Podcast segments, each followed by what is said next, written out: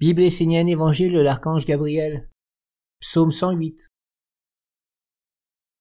Si j'étais un homme sur la terre. Les humains sur la terre vivent dans des concepts, des imaginations, des envies. Ils ne voient pas forcément le monde tel qu'il est, mais plutôt tel qu'ils le conçoivent. Sans cesse, ils projettent leurs souhaits sur ce qui les entoure. Ils ont imaginé un monde spirituel et divin.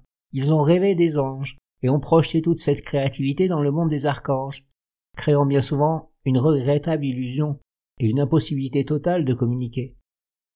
Le monde des archanges peut communiquer avec les humains et même exister sur la terre, mais il faut que les hommes soient purs et vrais, qu'ils soient correctement formés et éduqués. C'est pourquoi sans cesse nous avons envoyé des maîtres chargés d'établir des écoles initiatiques afin d'instruire les hommes. Les archanges ne veulent pas s'adresser à des extraterrestres, à des illuminés, des farfelus sans sagesse qui parlent d'amour et font la guerre, qui glorifient l'intelligence et ne disent que des bêtises, qui se prennent pour des rois et ne sont que des mendiants. Si j'étais un homme sur la terre, j'aurais les yeux de la vérité. J'aurais le nez des échanges harmonieux avec tous les êtres vivants, qu'ils soient positifs ou négatifs. En toute relation, je chercherai ce qui est juste et qui équilibre tous les mondes. J'aurai une bouche qui ne prononcerait que des paroles glorifiant la vérité. J'aurai des oreilles que j'emploierai à écouter les mélodies, les sons, les bruits, afin d'entendre et de comprendre ce qui est dit à travers chaque manifestation sonore. J'aurai une aura, une lumière autour de moi, qui serait la manifestation du rire des enfants, de la spontanéité et de la joie qui ressemblent tellement à l'eau sautillante et chantante. Par ma respiration, je m'efforcerai de ne faire aucun mal, et jamais, à l'intérieur comme à l'extérieur, je n'enfermerai un être dans un placard, plaçant sur lui une étiquette et fermant la porte à clé. Par ma capacité de me mouvoir, je serai l'harmonie en tous les gestes, et je cultiverai la capacité d'imiter les postures de toutes les créatures, afin d'en faire la représentation à travers tous mes mouvements. Dans mes mouvements, je serai l'incarnation et la représentation des mondes. En tout ce que je vous dis, vous trouverez l'existence du Père dans votre vie et aussi le visage d'un archange et sa manifestation dans votre monde.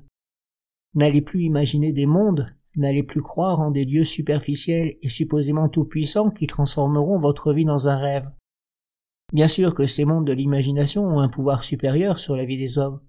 Mais est-ce que les hommes ouvrent les portes de leur vie et permettent au monde supérieur de la lumière d'apporter un peu de fraîcheur, de renouveau, d'impulsion dans leur vie? Cela est très rare. Bien souvent les hommes se tournent vers les mondes supérieurs en imaginant et en intellectualisant tout ce qu'ils vont pouvoir y trouver. Ainsi ils projettent leur propre vie dans ces mondes.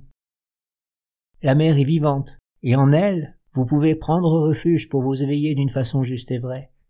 Les humains ne vivent pas la vie, ils l'imaginent, et ce comportement détruit les mondes. Malgré cela, la mer demeure vivante pour l'homme.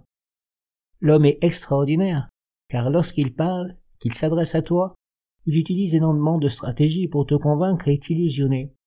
Il va te parler de ce qui te plaît pour t'endormir, mais jamais il ne fera vraiment attention à toi, ne prendra le temps de t'écouter pour découvrir ce que tu portes en toi. En fait, il n'écoute que lui-même et ne pense qu'à lui-même lorsqu'il te parle de toi. L'homme se sent créateur et le roi de tout ce qui existe, alors qu'en réalité, il n'est et ne doit être qu'un condensateur de tout ce qui existe autour de lui, afin de le rendre vivant et de lui ouvrir le chemin de la libération et de l'accomplissement de la lumière. L'homme doit écouter et accepter les êtres qui vivent autour de lui, que ce soit les hommes, les animaux, les végétaux ou les minéraux, et il doit trouver en lui-même, en association avec un monde supérieur, le message, l'enseignement qui font que l'alliance peut être rétablie, que le dialogue existe, que l'harmonie puisse vivre. Alors sur la terre apparaîtra le visage parfait de la mer, et je me révélerai à travers les hommes dans tout leur centre, leur sens, leur corps, parfaitement éveillé et structuré.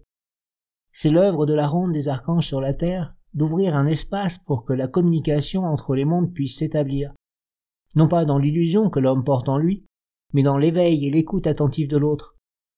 L'homme doit être formé pour s'approcher du monde vivant et éternel de Gabriel et recevoir en lui une structure de lumière qui lui permettra d'être vivant de son âme et d'entrer dans un dialogue harmonieux avec tous les êtres et tous les règnes.